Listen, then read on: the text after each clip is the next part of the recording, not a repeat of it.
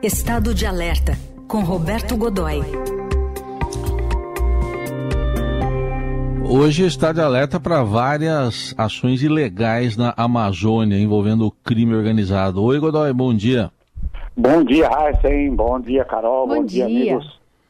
Bom, queria que você começasse então com a gente falando de uma operação que está tentando combater garimpo ilegal, contrabando de madeira, tráfico de drogas, armas e de pessoas. Tudo isso junto? É, finalmente, Heisen, o Brasil entra em guerra e, e, descobriu qual é a sua guerra. Né? Veja, a gente está olhando ali Amazônia, vamos pensar do que é que a gente está falando. Né? A gente está falando de uma área em que você coloca a Europa Ocidental inteira e ainda sobra espaço. Né? Então, é um continente em si rico, muito rico, é, desde, o, é, desde o do, óbvio, que é o recurso ambiental, da, da, da, do, esse pulmão, e não apenas, mas, enfim, todo mais ali dos recursos ambientais é, e naturais que a gente sabe que disponíveis ali na Amazônia, que estão ali na Amazônia, né? além do fato de que séculos e séculos de, de, absoluto isolamento e de descuido, né? E agora, finalmente, o, o, governo brasileiro, que ocupa, que, e o Brasil tem a maior parte desse, desse, imenso, desse imenso território, quando eu digo que a Europa Ocidental cabe inteira dentro da Amazônia, é da Amazônia brasileira, né?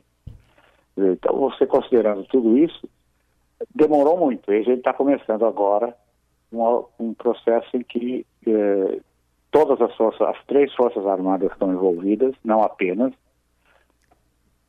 mas também aí nessa, apenas nessa área, Polícia Federal, polícias locais, uh, Força Nacional, e o que vai acontecer rapidamente, além da estrutura já disponível lá, vão ser instalados 32 novos, 32 novas bases, e essas bases não são apenas militares, mas vão ter outros recursos também, né, ali, 32 novas bases ali no, no, nesse, e toda essa região, nesse momento, e, uh, e também um quartel-general grande, muito bem instalado, muito bem planejado, até onde eu sei, uh, da Força Nacional, que vai ser uma espécie de centro de, de eh, núcleo de catalisação, uma espécie de posto de comando central, reunindo todas essas, reunindo esse esforço especial. E não vai ter um nome, não vai ter nada. É a Amazônia sendo defendida finalmente chegou com atraso, né, Raíssa? chegou com muito atraso, né, Godoy? É, mas de que forma essa atuação pode ser mais efetiva do que a gente viu em anos anteriores? É, o que acontece, eh, Carol, é, é, se a gente levar em conta que primeira grande, o, o, o, o primeiro grande movimento de, de marcar a presença do Estado brasileiro dentro da Amazônia só foi acontecer, a gente tem a história do país todo aí, né?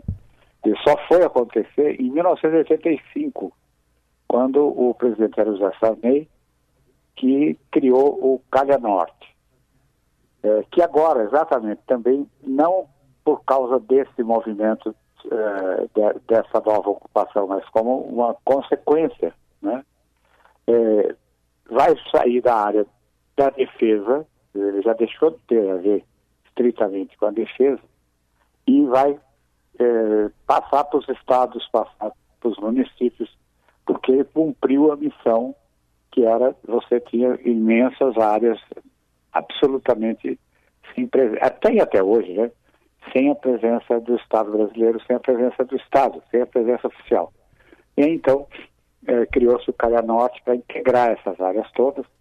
Mal, demorou muito tempo, teve muita, teve muita distorção ali no meio e tal, mas enfim, acabou promovendo o que pretendia, que era facilitar e garantir principalmente a ocupação daquela área por uh, agricultores, agricultura, enfim, ocupação social também, ocupação social e econômica também, mas com um, é, grande suporte das Forças Armadas. Enfim, isso aconteceu e agora é, começou já um estudo, um estudo não, começou um procedimento para que a, o, o saia da, da, área de defesa e vá para os municípios, estados e tal. Você percebe que o tamanho da importância é que o Calhanorte é uma das, um dos projetos que mais recebe é, é, é, é uma, um programa, é um dos programas que mais recebe projetos, é, emendas no, no, no legislativo. Né? Ou seja, ele envolve muito dinheiro público também, muito dinheiro uhum. público. E, e, e, até que ponto essa criminalidade toda se espalha ali pela região, não só da Amazônia brasileira, mas dos outros países, hein, Godoy?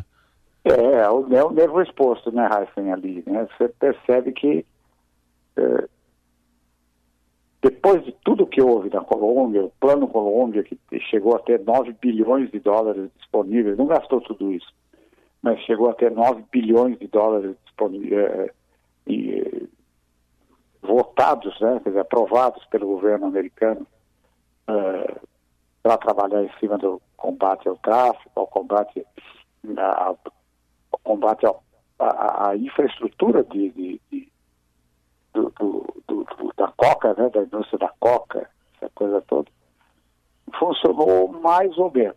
Então ele conseguiu é, romper o laço entre o, entre o tráfico e a guerrilha, uma guerrilha que já durava na época em que ele foi criado 40 anos, durou mais 10. Né? Foi ele, o Plano Colômbia é de 1999, né? e ainda 10 anos depois a guerrilha ainda ainda estava lá, apesar de nesse período terem sido investidos mais de um bilhão de dólares em repressão apenas pelos Estados Unidos e alguns países da Europa. Né? Treinaram, a, enfim, o, as Forças Armadas e criaram ali um grupo integrado também para combater a guerrilha, enfim, conseguiram romper o, o, a ligação muito estreita que havia entre tráfico e guerrilha. A guerrilha acabou, essa guerrilha grande, enorme, controlava 40% do país, enfim, é, essa guerrilha acabou e é, ainda assim, com tudo isso, com todo esse esforço, a Colômbia continua sendo o maior produtor do mundo é, de cocaína e, enfim, pasta base, vai para o mundo inteiro. Sim. O Brasil não é um produtor, mas é um corredor de passagem não é um produtor por enquanto. a nova geração é, dos cartéis não é, ela é muito mais sofisticada e já foram detectados centros de pesquisa altamente sofisticados, com muita tecnologia, com muitos recursos de apoio, que funcionam como se, como se fossem é, centros de pesquisa agrícola, ou se fossem um instituto, institutos agronômicos do, do, do tráfico para desenvolver é, variedades da, da, da, coca mais potentes, com, com coisas como uma coca mais potente é, ou mais resistente a, é, ao clima, né, ao clima adverso, é, que é, prospere no clima como ela não prospera no Brasil, por exemplo, não é? Não há, uma, não há grandes plantações de coca no Brasil porque o clima não ajuda, quente, úmido, é completamente diferente do que ela precisa. Sim. E, portanto, prospera em outro lugar. Então, a gente já tem esse tipo de, de situação.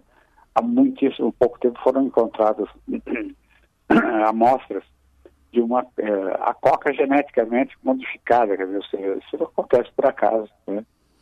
Então, a, a, a, todo esse esforço passa pelo Brasil de uma maneira ou de outra. E o Brasil tem que fazer alguma coisa por aí, porque corre nesse momento, e aí é a grande preocupação, o risco de você ter um núcleo de, de, de, de conflito armado, não necessariamente pela droga, mas principalmente por, é, pela extração, é, pelo ouro, pelo garimpo clandestino. A gente já teve uma coisa muito parecida, mas tinha uma guerrilha baseada na extração de ouro. Né? Muito bem. Tá aí, Roberto Godoy com esse alerta para essa criminalidade envolvendo a Amazônia. Semana que vem ele volta aqui ao Jornal Eldorado. Obrigado, Godoy. Até quinta. Grande abraço, até quinta.